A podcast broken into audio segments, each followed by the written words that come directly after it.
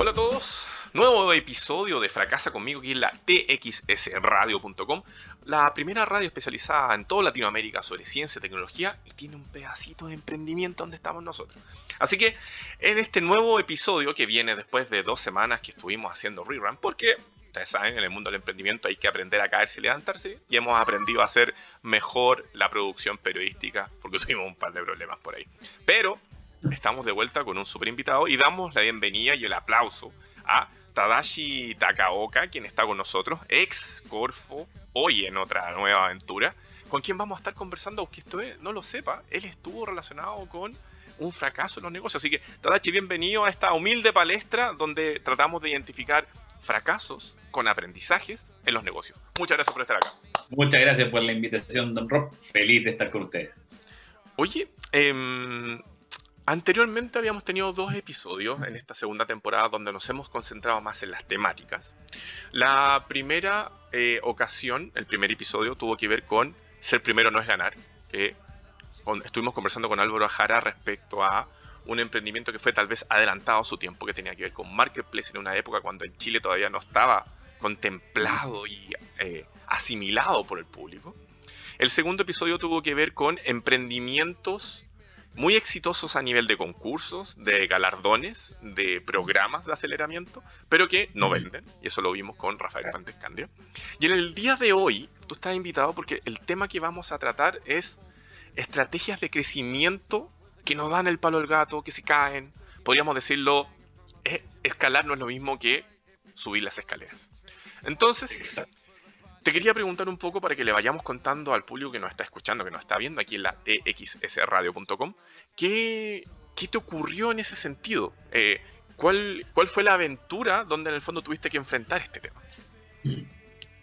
Claro, mira, yo el 2000, parte de la historia como el 2010, yo estaba en Club de Innovación como gerente general y había salvado a la empresa de la quiebra. Entonces dije, bueno, si puedo salvar una empresa que tiene siete años, tal vez, y tengo que repartir la utilidad entre gente que ya tiene plata, tal vez yo puedo hacer lo mío.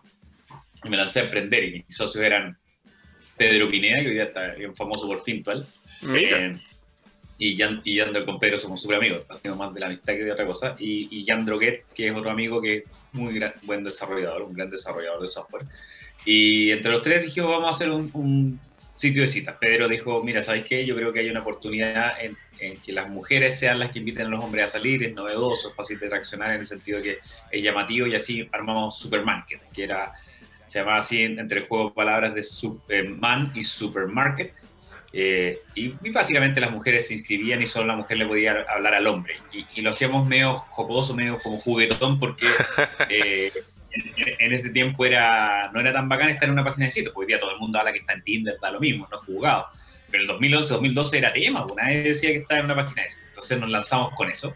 Y empezó a meterse la gente, meterse la gente, salíamos a cada rato en el diario o, en la prensa, en la radio, en un año en el que el tema de startup estaba recién partiendo. Startup Chile es del 2010, por ejemplo, la Corfo Financia es del 90, pero yo diría que en los años 2000 agarró fuerza el tema de emprendimiento. Y, y nos creímos el cuento de decir, mira, esto usted puede ser como Instagram o WhatsApp metamos gente, metamos gente, metamos gente, vamos levantando capital y creciendo creciendo en marketing. Y así, cuando seamos grandes, bueno, encontramos el modelo de negocio, hacemos algo. Y la cuestión es que al final no funcionó. Eh, por, por, una cuestión súper natural, que el, la estrategia de escalamiento para que funcione requiere que los inversionistas puedan salirse en algún minuto. cuando, hmm. cuando, te meten plata por tracción solamente, no pasa nada, porque al final del día no hay un modelo de negocios de por medio, por ende el siguiente inversionista en Latinoamérica no entra y no hay un éxito al final donde tú puedes canjear. Entonces los inversionistas miraban la solución y te decían, está chora, pero en verdad queremos meter. Y, y al final, al, año y medio, ya cachamos que no teníamos fondos, habíamos ganado un SAF con la Corfo, lo cual fue una locura, porque ganar plata del Estado para una página de citas tenéis que tener un muy buen, muy buen script y estrategia. Y, y hasta ahí llegamos, pues, y, los talentos claramente eran buenos. Yo creo que un aprendizaje claro es que la suma de productos buenos no hace un buen producto, pero claramente un gran emprendedor, hoy día full exitoso, la primera startup que llega a Y Combinator, yo he tenido mi carrera súper destacada en, emprendimiento, ya en, una máquina de software, pero juntos no pudimos funcionar. Entonces, eh, obviamente es importante tener un buen equipo, pero no basta con eso. Eh, y, y, eso fue un aprendizaje súper importante. Oye, y a ver, eh, está claro el macro, ¿no? Eh, adentrémonos un poco en, la consecuencia. ¿Te pasó, o sea, y armaron el proyecto Superman, que súper buen nombre por lo demás, y eh, ¿dónde fue cuando comenzaron a detectar estos primeros indicios de que en el fondo, ok, estamos apuntando tal vez a un proceso de crecimiento que tal vez no es el idóneo? Se comenzaron a dar cuenta por qué. Porque tratábamos de levantar capital y no nos pescaban. Y decían, no, que necesitaban ver ingresos, que necesitaban ver ingresos. Y claro, uno al principio se lo toma mal, porque dice, oh, inversionistas poco jugados en Chile, qué cuestión, si estuviéramos en Estados Unidos, no sé qué cosa. Pero después te das cuenta que hay algo bien lógico detrás, que tiene que ver con lo que expliqué recién. Y aparte que eh, es tu responsabilidad también como emprendedor el hacer que, que mostrarle al inversionista cómo va a canjear la plata. Yo creo que fuimos nosotros inocentes en eso fuimos inocentes en no mostrar un, track de lo que venía después, los pasos, cómo tú escaláis, más allá de decir me voy a internacional, internacionalizar a Perú, Colombia, donde sea que lo vaya a hacer. Claro, es choro decirlo, pero, pero se nota el tiro cuando tú tenés la expertise de cómo eh, internacionalizarte. En ese año éramos más jóvenes, obviamente, eran casi 10 años atrás, mm. entonces no, no, no teníamos las herramientas que tenemos hoy día. Y yo te diría que ese fue el minuto cuando íbamos a un inversionista, no crecíamos. Tratábamos de poner un sistema de ventas, no crecíamos, decíamos, claro, hay una idea creativa acá, buena para el marketing, pero no hay un negocio. Y ahí fue, y obviamente se le empieza a acabar la caja y tú decís, ya listo, tenemos que parar. Pero antes de llegar a eso, la, la, la, idea, el concepto, la aplicación comenzó a tener tracción, comenzó a tener usuarios, efectivamente había un, Sí, pues totalmente. Tuvo más de 25.000 usuarios en menos de un año. Fue, fue súper rápido el crecimiento. Fue muy, muy, muy notorio el crecimiento. Fue, fue muy heavy como la gente interactuaba adentro. Teníamos fallas que teníamos que corregir. Empezamos a contratar equipo con el SAF. Mm. Pudimos avanzar. En algún minuto se vio como una empresa. Pero eh, al final terminamos fallando en que no, no logramos o sea, nos tiramos de cabeza a tratar de crecer, seguir creciendo en usuarios sin buscar un modelo de negocio. Y hoy día preferiría contar que tuvimos mil usuarios que pagaban, o mil clientes que pagaban 5 lucas, por decirte cualquier tontera, a, a 25 mil que pagaban cero. Y, eso, y eso fue el error. Eso fue lo que nos mató al final.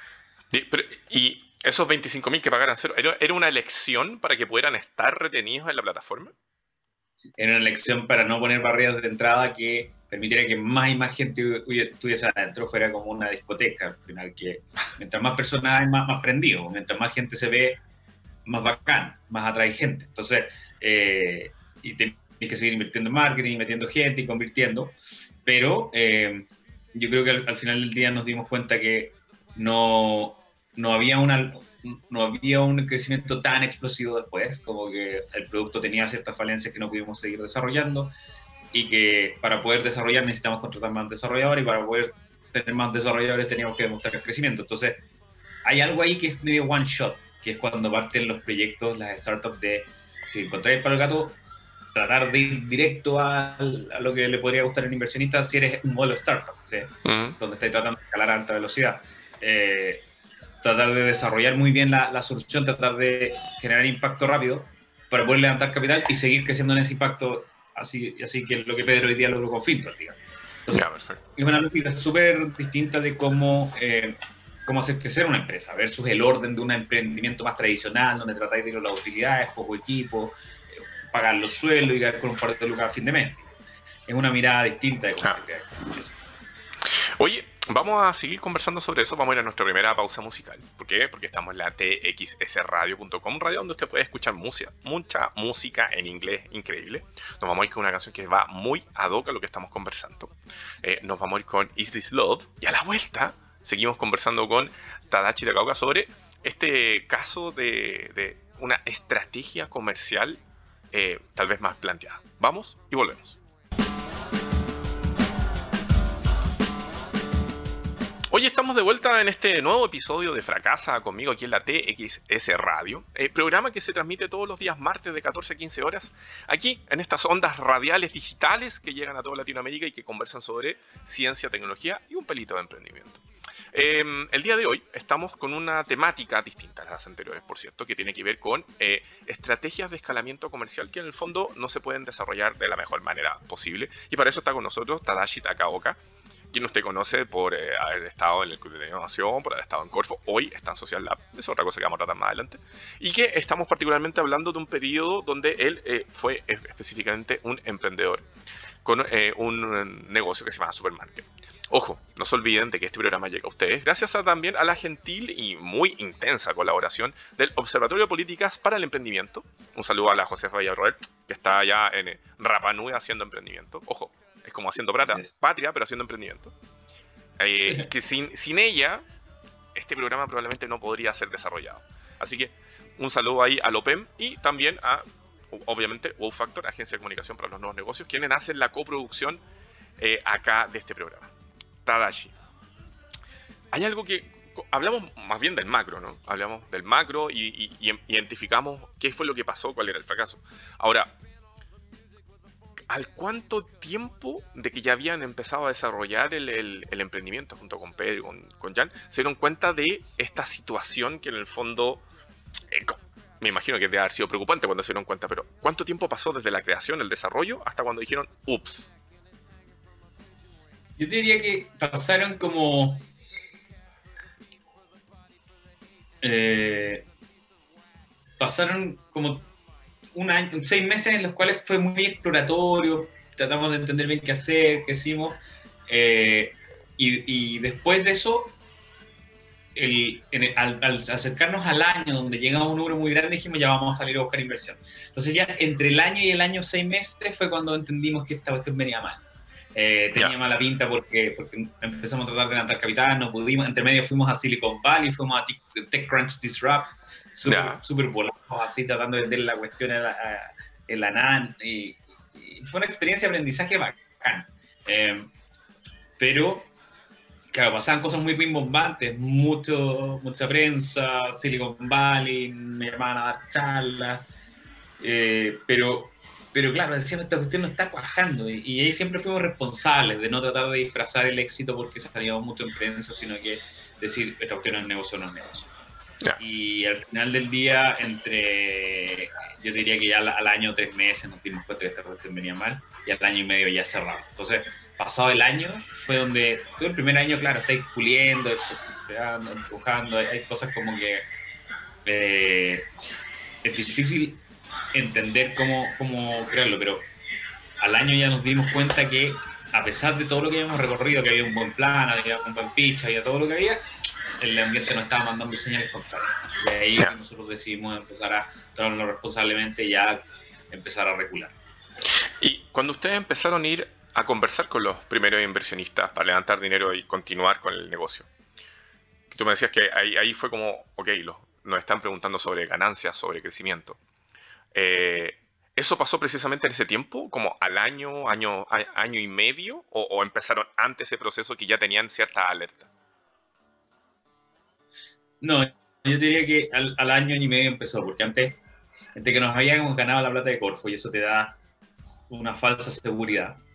Eh, y eso de haber pasado, no, no me acuerdo bien, pero de haber pasado después de los primeros seis meses.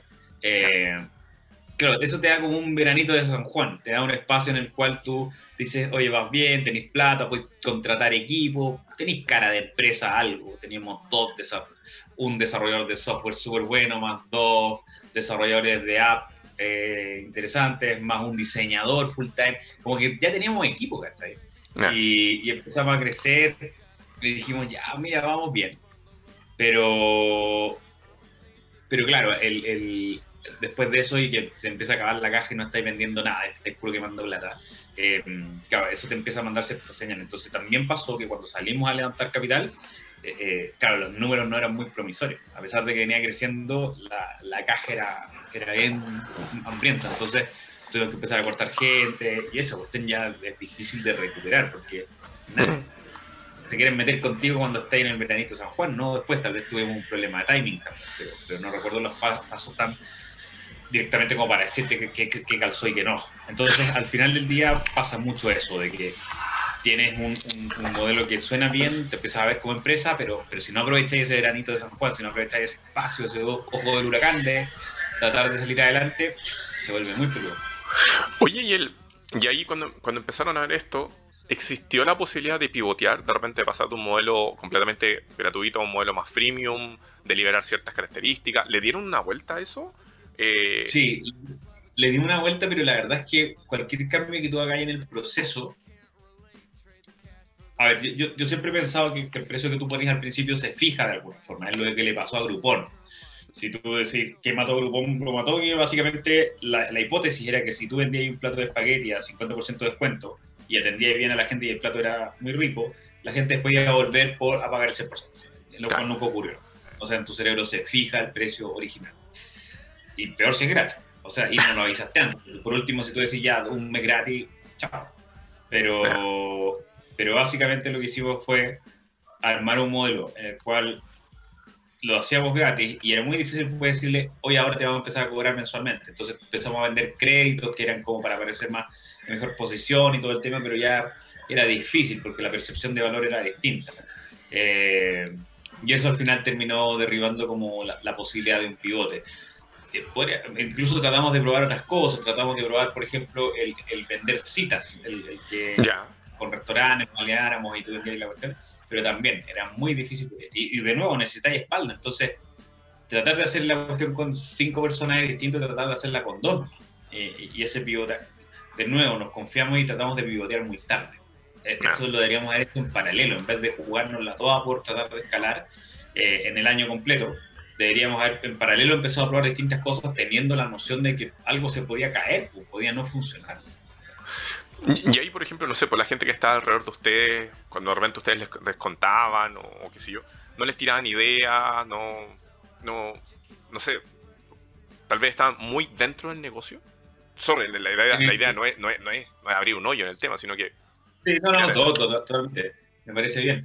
Eh, sí, o sea, hay varias conversaciones de cómo hacerlo, pero, pero yo te diría que nos dejamos engañar por los números que crecían era una, una métrica que cada rato era de vanidad. Entonces, todas las ideas que nos tiraban eran en torno a mejorar la experiencia de lo que ya teníamos como producto, no de probar nuevos modelos de negocio. Yo te, diría que otro error fue eso, no saber, no saber separar el producto del modelo de negocios. Eh, el producto, claro, era el sitio de citas como tal, pero el modelo de negocio podía cambiar. Entonces, no era como que nos preguntaran cómo cambiar hacia otros modelos de negocio o hacer otras cosas. Fue un proceso bien como...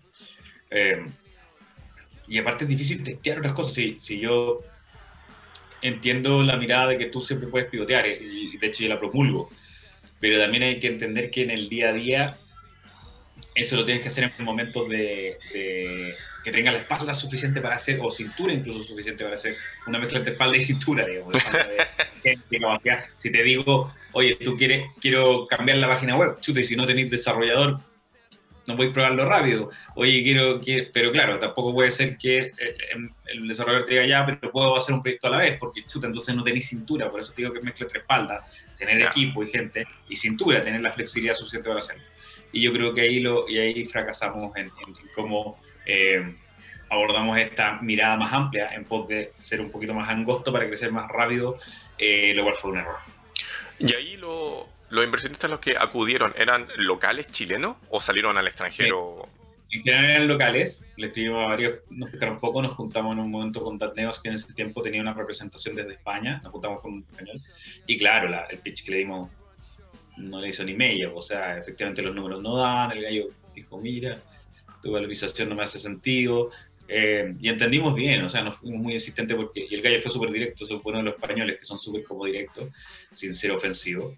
Eh, y lo entendimos, fuimos a otro pitch a tratar de encontrar más espacio, pero la verdad es que no se pudo.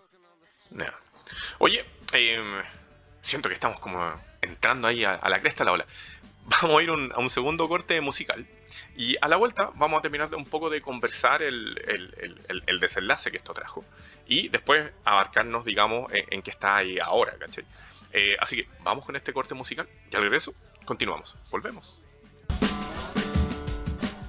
Oye, tercer eh, episodio de esta segunda temporada de Fracasa conmigo, que es la TXS Radio.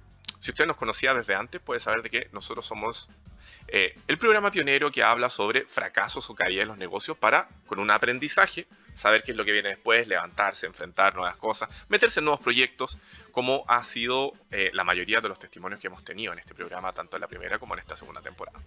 En el día de hoy estaba con nosotros Tadashi Takaoka. Usted lo debe conocer porque es un hombre muy ligado al ecosistema de los nuevos negocios, ya sea por Corfo, ya sea ahora por Social Lab. También tiene unas redes sociales muy atractivas donde va dando la palabra del día con Tadashi. Eh, vean ahí, voy a pasar el autobombo, vean ahí una entrevista que le hicieron en entrepreneur.cl. Ah. Oye, em, y estábamos conversando particularmente de su experiencia como emprendedor, donde el tema del día de hoy es eh, estrategias de negocios, estrategias de escalamiento más bien, que eh, no se pueden aplicar de la mejor manera posible. Y ahí teníamos a Supermarket, donde en el fondo, basado en, una, en, un modelo de funcionamiento eh, gratis, free, después se vieron imposibilitados de seguir escalando porque no, no, no estaba mucho la posibilidad de poder eh, demostrar un crecimiento, demostrar ganancias, que era particularmente lo que le consultaban los potenciales inversionistas. Entonces, llegamos a esto que esto estaba ocurriendo, digamos, al año y medio, al año seis, después de eh, la creación de este emprendimiento. ¿Cómo fue el desenlace? ¿Qué fue lo que vino después de eso, Tadashi? ¿Fue muy rápido? ¿Fue muy abrupto? ¿Decidieron poner fin rápido a esta situación? ¿O fue un lento, doloroso y ya hoy lejano desengrano? Ahí sangramiento. fue, más o, menos rápido. Yo diría que empezamos a desarmarnos porque Jan y Pedro tenían otro negocio que le iba súper bien, que era Queremos Descuento. Está yendo bacán. Eh, y, claro, le dedicaban mucho más tiempo a eso por razones naturales, digamos, yo no los culpo. Les dejaban más plata, dedicaban menos tiempo a esto. Eh, después de eso, traté de se me empezó a cagar la plata, obviamente, entonces no me voy a pagar un sueldo. Me, dijeron, oye, tal vez podríais ser vendedor de un modelo que queremos probar dentro de, Queremos Descuento, que era básicamente venderle a empresas como una especie de grupón interno. Queremos Descuento era una copia de Groupon. Eh, un grupón interno. Un, grupón interno, salía a vender un par de veces, pero no pescaron mucho. Y después ya, cuando empecé a hacer ese tipo de movimientos, porque se está desarmando el barco. Después llegó y les dije, oye, puta, si seguimos vamos a tener que pagar cuatro palos entre los temas. Y dije, oye, yo no tengo cuatro palos y todo, el tema. Y dije, ya, listo, tenemos que empezar a desarmar. Así que empezamos a avisarle al equipo y, fue una decisión que haber tomado aproximadamente dos meses. Eh, ah, y en paralelo a tocar pega, y ahí fue cuando llegué a, Magical Startup como, como, nuevo gerente general, pero, pero fue un trabajo súper... Eh, o sea, siempre fuimos bien responsables y, y, y si bien yo creo que hay algo de admiración en el emprendedor que sigue, que sigue, que sigue hasta que llega. La verdad es que hay que ser responsables también y saber cuándo tirar la toalla en pos de hacer otras cosas. Yo no me arrepiento de haber tirado la toalla, no te voy a decir que rápido, porque rápido no fue, pero sí en el momento en que debió ser, porque, porque básicamente en el tiempo demostró que no nos equivocamos. Pedro hizo otras cosas que le proporcionaban mucho más éxito, Jan está empleado súper bien, yo seguí mi trabajo y llegué a ser el gerente de emprendimiento de la Corfo, entonces si no hubiera sido por Supermarket, yo creo que no hubiéramos llegado a ese No hubiéramos aprendido las lecciones que necesitábamos, no tendría la experiencia que tengo, no le tendría miedo a las cosas que tengo miedo cuando se entienden, eh, porque las viví. Y lo otro es que estuve quebrado un año y medio, entonces pagando deuda, tuve que pedir un crédito. Y, yo tengo una foto, nunca sabía bien dónde está, pero tengo una foto donde mi cuenta corriente se ve así 1250 pesos, una cuestión así. Oh. ¿Qué y, y bacán, me encontraba que era, o sea, ya tenía tarjeta de crédito porque, y con eso sobreviví un tiempo, entonces, eh, pero bacán, porque hoy día no me da miedo la plata, no me da miedo como salir, por ejemplo, ahora que salí de la Corfo en octubre, que me vieron la renuncia y, salí, y a la semana en la crisis social, sí, me puso un poco nervioso, pero en ningún momento me sentí, me congelé o me asusté o dije, oye, no va a pasar nada, y, después vino el COVID, o sea, no puedo haber estado desempleado en el peor, en peor momento de la historia. Y aún así muy bien, entonces, como que no tengo miedo a, la quiebra, al riesgo, a, que, a, saltar más alto que el resto, y obviamente si fallo la caída es más, más grande, pero si llegáis para arriba, yo te pegaste una adelantada, pues. yo, yo creo que eso es súper importante. Obviamente entiendo que no todo el mundo lo puede hacer, entiendo que no, no para todos quebrar es lo mismo, si tú no tienes fondos de, aguante de antes, o una carrera, un título armado, eh, es mucho más difícil, no, no, soy ciego a eso. Mm. Pero si tienes las posibilidades, yo creo que es súper interesante. Oye, Tadachi, por ejemplo, viéndolo en retrospectiva, con el aprendizaje ya eh, más maduro, digamos, eh, pensando en que hay otros negocios que probablemente a lo mejor les está tocando vivir algo similar. Eh, ¿Hay algún consejo particularmente con, con eso? ¿En qué se tienen que fijar? Es, no sé si partir inmediatamente con un modelo que tenga ganancia. No, ¿Por dónde va la mano ahí? Yo, creo que tenés que enfocarte mucho. A ver, es una mezcla de cosas, porque uno es enfocarte en probar rápido lo que hay que probar en el, según el timing de la empresa y segundo, tener varios caminos abiertos por, por si un camino falla. ¿A qué me refiero?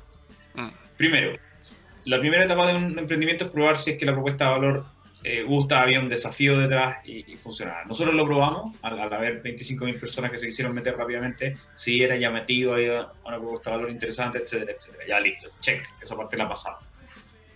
Y segundo lugar, era el modelo de ingreso. O sea, tenéis que empaquetar comercialmente la cuestión. Y si eso no lo estáis logrando, tenéis que tener varios caminos en paralelo, ir testeando, muy bien startup. Yo, de hecho, cuando estaba haciendo Supermarket me leí Lean Startup por primera vez.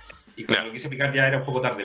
Pero claro, tratar de probar distintas cosas eh, que, que, fueran en esa línea. Entonces, yo, yo diría que, es como enfocarse, no, no, ponerse a hacer cuestiones que no son parte del momento porque tu oxígeno es muy limitado, el dinero en caja es muy limitado. Y aprovechar estos veranitos de San Juan para probar muchas cosas y tratar de engancharte rápidamente porque necesitas mostrar algo de tracción y algo de plata, porque tienes que saltar hacia el siguiente paso de inversión privada. ¿sí? Eh, si, tú eres una startup, tienes que jugar el juego de la inversión privada, no hay otra forma. Y quiero ser súper tajante en eso. La teoría detrás de las startups es que tienen que crecer a toda velocidad, eso es lo que buscan los inversionistas. Entonces tienes que estar constantemente mostrando escalamiento y para eso necesitas capital. Entonces necesitas entrar en esa. Eh, dicho eso, el tema de cómo después viene la parte de aprender a relacionarse con los inversionistas, creo que también tiene su ciencia, tiene una ciencia también como presentar. Y, mm. y, creo que es importante aprender a mostrar los planes de cómo vaya a crecer, mostrar, explicar por qué crees que una buena oportunidad de inversión, cómo va a salir el inversionista, etcétera, Son todas partes que tenéis que Entonces, si no estáis enfocándote full energía en cumplir algunas de estas tres partes, eh, eh estas tres partes de, de impacto, es muy difícil que lo logres. O sea, si te ponías a hacer distintas cosas, si no estáis full time, si, te vayan puras pitch y charlas y no te dedicas a subir el negocio, es muy difícil que lo logres. Oye, y es precisamente eso que te tocó vivir ahí, que en el fondo después lo comenzaste a aplicar, digamos, en la aceleradora y después en Corfo, que al final es una suerte de incubadora slash aceleradora, tal vez gubernamental, si queremos llamarlo de alguna manera y te permitía en el fondo poder entregar una guía más directa a, los, a los emprendedores. Va por ahí la mano, ¿no? Yo diría que, o sea, obvio que sí, pues te da más propiedad el haberlo hecho que, que el haberlo intentado que no haberlo intentado. O sea, obviamente yo, todo, la metodología de innovación está disponible para todo el mundo. ¿sí? no, no, es como que todo el mundo se puede saber el Canvas y cualquier gallo que se lea el libro te puede dar una charla de 30 minutos de lo que se trata el valor no está ahí, el valor es saber cómo se aplica en la práctica. Yo creo que eso me lo dio Superman y todas las otras cosas que he hecho. Eh, traté de aplicar innovación en la Corfo, hice algunos arreglos, algunos temas, y, pero fue el aprendizaje de hacer en pequeño y después crecer. Eh, y eso, y también de la, de la ética laboral del, del espíritu emprendedor, ¿no? no ética de que robar o no robar, sino que la ética de eh, en qué te tienen que enfocar y cómo distribuyes tu energía, eh, que es importante. Entonces, cosas que aprendí cuando había emprendedores con equipos chicos. Lo, importante son las personas. O sea, si tenía un equipo de 10 personas eh, y uno rema más o menos y el otro no rema bien, chuta, al final va a tener 10 que reman más o menos porque van a tener que estar salvando cada rato el que rema más o menos en vez de que el de más o menos se empuje para arriba. No pasa tan así. Entonces tenéis que contratar gente de muy alta calidad, tenéis que pagar buenos sueldos. En el caso de Corfo, obviamente no, no, no es posible eh, regular los sueldos porque ya están regulados, porque te, ponen temas. Pero, aprendes a tratar con la gente, aprendes a darle los espacios, aprendes a delegar. Porque hay cinco pobres, no tenéis tiempo para hacerlo todo. Entonces traer ese espíritu emprendedor a la Corfo, para mí fue, muy importante. Y cuando salí, la verdad es que yo, eh, cerca la recomendación, pero, pero recibí mucho cariño de la gente. Como que la gente, muchas felicitaciones, y al final son más reales porque la gente, claro, cuando tú eres el gerente de emprendimiento, puedes decir, bueno, son buena onda conmigo, pero en verdad soy el gallo que regala plata, así que, pero una vez que, pero una vez que salí del cargo, ya no hay ni una palanca, pues ya no hay ninguna cuestión, todo, y, la gente se portó súper bien conmigo y tenía una muy buena opinión del trabajo hecho. Y yo creo que eso me ayudó mucho el, los aprendizajes que tuve con Supermarket, el, el, aprender a, y también en la aceleradora, cuando yo llegué a Magic Startup no estaba muy bien posicionada, había muchos reclamos. Y, y aparte que Magical llegó tarde a la, competencia, porque ya había muchas incubadoras en el ambiente, ya habían 12 otras, entonces cambiar la propuesta de valor, aplicarlo fue interesante. El error te deja mucho aprendizaje cuando estás actuando, tu mente, tu cerebro se acuerda de cómo te equivocaste la vez anterior. Entonces, te ayuda a no caerte de nuevo en eso de ello. Y yo creo que ha funcionado bastante bien. Harto amor, harto amor. Y por eso, eh, ahora vamos a ir a nuestra última pausa musical, que también tiene que ver con una canción de, de rock, pero de, de, amor. Y a la vuelta vamos a saber en qué está Tadachi ahora. Así que vamos y volvemos. Oye, eh, cuarto bloque en este tercer episodio de la segunda temporada de Fracasa conmigo aquí en la txsradio.com, primera radio de Latinoamérica que abarca ciencia, tecnología y emprendimiento presente. Y eh, estamos, hemos estado conversando sobre una temática que es súper interesante en verdad, que tiene que ver con eh, estrategias de escalamiento no logradas o no bien ejecutadas. Y eh, lo hemos estado conversando con, con, ya un amigo de la casa, con Tadashi Takaoka, em, quien también sépalo, recuérdelo, anótelo. Usted si es millennial, anótelo ahora. Fue un emprendedor. Y, eh, y nos precisamente estábamos hablando de que le tocó vivir esta experiencia con Supermarket, donde junto con otros dos socios idearon un, eh, podríamos decir, de los primeros sitios de sitios de cita, ¿cáchale usted? El primer eh, eh, plataforma para encontrar el amor en nuestro país. Y, eh, y que precisamente tenía un, un, un funcionamiento, una, un método, una forma de negocio que era que podía mucha gente entrar, pero no había una ganancia por medio. Eso fue lo que le preguntaban los inversionistas. Pasa el tiempo, Tadashi eh, se fue a Magical Startup, se fue a Corfo y queremos saber en qué estás ahora. Mira, hoy día estoy como gerente general de Social Lab. Yo y también es interesante esa historia, yo creo, de contar para alguien que lo está pasando mal hoy día o tiene miedo de quebrar o, o que salió una empresa. Yo salí en octubre el año pasado, una semana antes de la crisis social. Eh, llegó Pablo Terraza, el nuevo vicepresidente, me, me, llamó a su oficina y me dijo que él traía a su propio gerente de emprendimiento. Yeah. Así que me quería pedir el cargo, lo cual está totalmente dentro de la línea, yo, yo sabía, cero, cero problema con eso. Y me avisa un miércoles y yo le digo, oye, pucha, ¿me puedo quedar hasta el viernes para ordenar la casa, en lo que queda? Sí, ni un problema, buena onda, ya. Y, y buena onda con el gerente nuevo también, con Luis Felipe Ortega, ni un atado. Así que nada, pues la que se me equivoqué un shock. Eh, y el viernes dejo la oficina. ¿Estamos hablando del viernes 17? La... El viernes, no, el viernes 11. Y una semana después queda la embarrada. Oh, ya. Y, y básicamente, nada, pues salí y, y, y, en parte estaba un poco aliviado, no porque lo pasaran mal en la Corfo, sino que yo he trabajado desde que salí de la U, incluso un poco antes. Ya eran más de 10 años trabajando al hilo, o sea que hay gente que lleva muchos más años trabajando, ¿eh? pero, pero nunca había tenido un, un delay, o sea, ni siquiera un mes de que no trabajé, siempre había trabajado a full. Yeah. Y, y, dije, porque siempre saltaba de pega en pega, me llamaban para otra o me fue emprender. Entonces, el primer mensaje es que, claro, yo me enfrento a esto, tenía ahorros, todo el tema, no era el problema, pero igual me, me, preocupaba un poco estar en la casa y qué voy a hacer, no, no quiero perder el, el, empuje que he tenido. Eh, y la verdad es que cuando uno muestra lo que ha hecho, cuando la gente te cacha por tu trabajo, eh, nunca estáis desocupados. Yo yeah. salí y tenía tantas reuniones como tenía dentro de la corte. Informales, obviamente, afuera, todo lo que queréis, pero empecé a tener muchas reuniones. Entonces, el primer mensaje es que si tú te mostras y la gente conoce, siempre hay algo interesante que conversar. Lo segundo es que también te ofrecen cosas. Entonces, entré casi como al mes y medio, entré al, al BID para un proyecto en particular, súper particular. Eh, de consultoría por dos meses y que me pagaron súper bien y también me dejó tranquilo.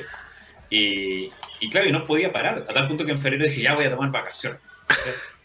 eh, y, y, lo otro es que la, es bueno informar al ambiente que uno está disponible. Yo encuentro que, que haber escrito que haya salido la Corfo, hay gente que le da como vergüenza no tener pega, yo encuentro que es una tontera, todo nos puede pasar. Eh, eso a, a, activó muchas alarmas positivas. Entre ellas una fue Social Lab. Entonces hablé con el Julián, buena onda. Me dijo, le dije, bueno, probemos, cachemos. Yo, yo lo llamé a él. Dije, oye, creo que puedo ayudar en Social Lab. Él me dijo, mira, veamos este tema y lo asesoré por tres meses y después me vieron que fuera el gerente general. Y, y, si hay algo que es peludo es conseguir pega gerente general en tiempos de COVID. claro. Eh, lo que les quiero decir con esta historia es que uno siempre si se sigue moviendo hay una luz de esperanza. No te digo que vaya a terminar siendo gerente general de algo, lo que, lo que estoy diciendo es que siempre estas redes de colaboración son importantes. Son, es importante mostrar que uno está ahí disponible, es importante mostrarse como eh, positivo también el tema, no desde la pena, no desde decir, oye, no tengo pega, por favor, ayúdenme.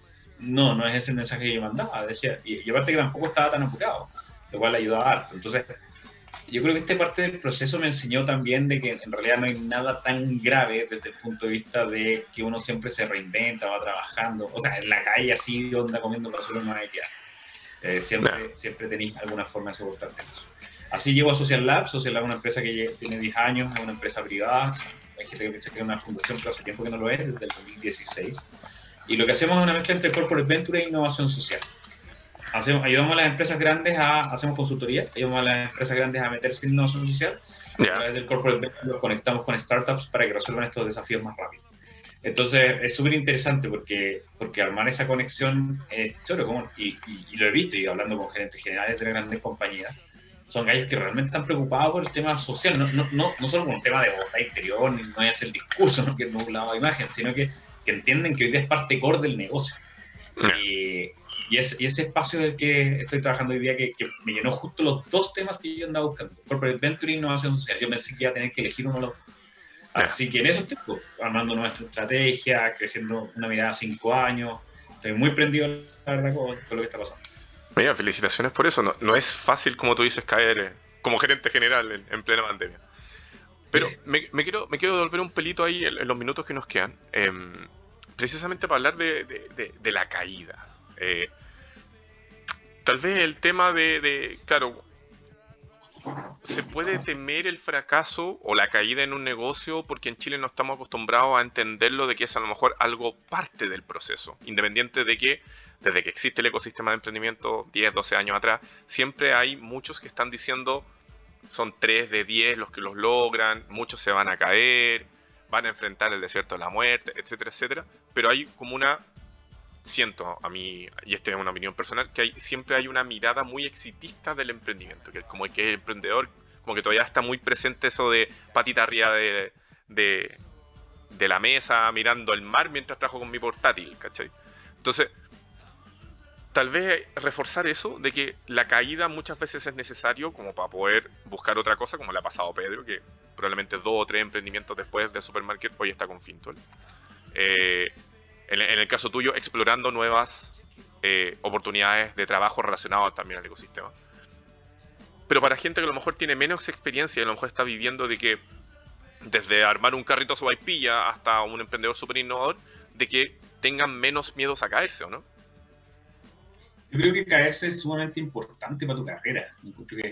casi que si alguien no se ha caído me parece raro. Como que, a ver, yo entiendo por qué la gente juega a la segura, entiendo por qué alguien se puede quedar pegado a una pega en Corfolovía y hay gente que lleva años de años de años y a mí me dan miedo, me dan un poco de, no sé si la palabra es lástima, no, no es eso, porque es muy peyorativo, pero sí me preocupaban, porque mm. dije, el día que tú sales de acá, ¿a dónde vaya a ir? ¿Quién, te conoce y lo que haces? ¿Qué, qué, has creado? Y, y, nadie te va a pagar más por saberte las bases de, de Corfo de memoria, ¿cachai? Por mucho que uno diga ya sí, pero después puede vender asesorías para ir a la Corfo, está bien, pero ese mercado se está saturando rápidamente. Entonces, al final yo digo, es una irresponsabilidad vivir en la, en la tranquilidad. Y, hago la analogía en este veranito de San Juan que decía de las startups que cuando le hacían plata de la Corfo, una inversión o algo, y tienen temporada vacas gordas, tienen que tratar de más, tienen que trabajar el doble para tratar de probar cosas rápidas para el siguiente nivel. Yo creo que en las pegas es lo mismo. O sea, cuando te, te contratan una pega, tienes la bendición de estar empleado. Eh, que sacar la cresta por hacer cosas disruptivas o, cosas que la hmm. gente conozca y, presentar y hablar con el gerente y mostrarte, no a costa de tus compañeros, sino que potenciando a todo el mundo. Yo, yo hacía muchos ejercicios de que cuando hacíamos algo, pero era responsabilidad de otro, decir, no, pero esto lo hicimos gracias a él. Eso es súper importante, que no se haya acabado, porque también la gente tiene que ser colaborativa y porque te, ayuda. No por un tema moral, ¿eh? sino porque es ineficiente. Entonces, yo siento que el emprender, el fracasar, el, la única forma de fracasar es que te algo distinto. La única forma de fracasar es que te pegues un salto por algo que está fuera de la, de la Matrix. Y si vivís dentro de la Matrix todo el tiempo, tu currículum se ve chacha. Esa, esa, es mi sensación. Eh, está bien, podéis saltar de pega en pega, pero generalmente vais a saltar para el lado. Y esa cuestión eh, tenéis en contra de que la edad te va a jugar en contra. Tú, va a haber un punto en el cual vais a tener que empezar a cobrar menos porque cuando tengáis 40 o 50 años, el compadre que pueda hacer tu pega eh, igual que tú tiene 28 años, porque las nuevas generaciones tienen más acceso a información, porque están más entrenados, porque habla inglés bien y tú no, qué sé yo, hay, mil razones de por qué el que viene más atrás trae una ventaja en toda la historia. Entonces, si tú no estás saltando, si no hay fracaso o cosas que quebraste y cómo te recuperaste, y por qué lo intentaste distinto, es súper es súper difícil eh, tener un currículum interesante para ir saltando hacia arriba. Incluso si nunca quieres ser emprendedor. Ahora, ser emprendedor yo creo que te da otras oportunidades. Si, yo volviera a trabar, tal vez mi primera vida trataría de ser emprendedor, para un emprendimiento, para hacer cosas, para probar, para, desarrollar una cultura más rápida. Es muy importante. Buen comentario, muy buen comentario. De hecho, ahí yo aprovecho para pasar el dato. Eh, me encanta ver tele, películas y todo eso. En Netflix hay un documental que se llama Playbook. Em, que tiene que ver con testimonios de diferentes entrenadores eh, de cómo enfrentan el trabajar en equipo. Eh, y particularmente hay uno de Doc Rivers, que es hoy el entrenador, no sé si va a seguir, de, Los Ángeles Clippers. Y él decía algo que yo lo, estoy ahora uniendo con lo que tú decías de, de, hacer cosas. Eh, él decía, sentir presión es algo bueno. Porque mm. si no sientes presión, significa que no tienes una meta que lograr. Voy a estar vegetando ahí tranquilamente. Así que creo que, va un poco en la línea. Pero se los recomiendo en Netflix, Playbook. Yo te quiero dar las gracias, Tadashi, por haber estado el día de hoy acá en este tercer episodio real de Fracasa conmigo aquí en la txsradio.com. Siempre es bueno a conversar con personas que, y gracias por eso, no le tienen miedo a hablar del fracaso, porque estamos entendiendo que lo estamos viendo también de la lista del aprendizaje. Así que muchas gracias por haber estado acá. No, gracias. Siempre un agrado conversar y me encanta que me digan que soy de la casa. Muchas gracias. Chiquillos, y a ustedes, eh, no se olviden de que estamos todos los días martes de 14 eh, 15 horas en vivo acá en la txradio.com. Si tienen alguna idea, como ahora estamos viendo temáticas de fracaso y tenemos harta ahí a la espera, si ustedes creen que a lo mejor pueden hablar precisamente de alguna caída y hay un aprendizaje por medio, escríbanos. ¿Ya? Eh, les vamos a dejar después ahí el, correo adecuado. Y vamos viendo qué se viene para más adelante. Les tenemos sorpresas pero, por lo pronto, esto fue Fracasa conmigo. Nos vemos.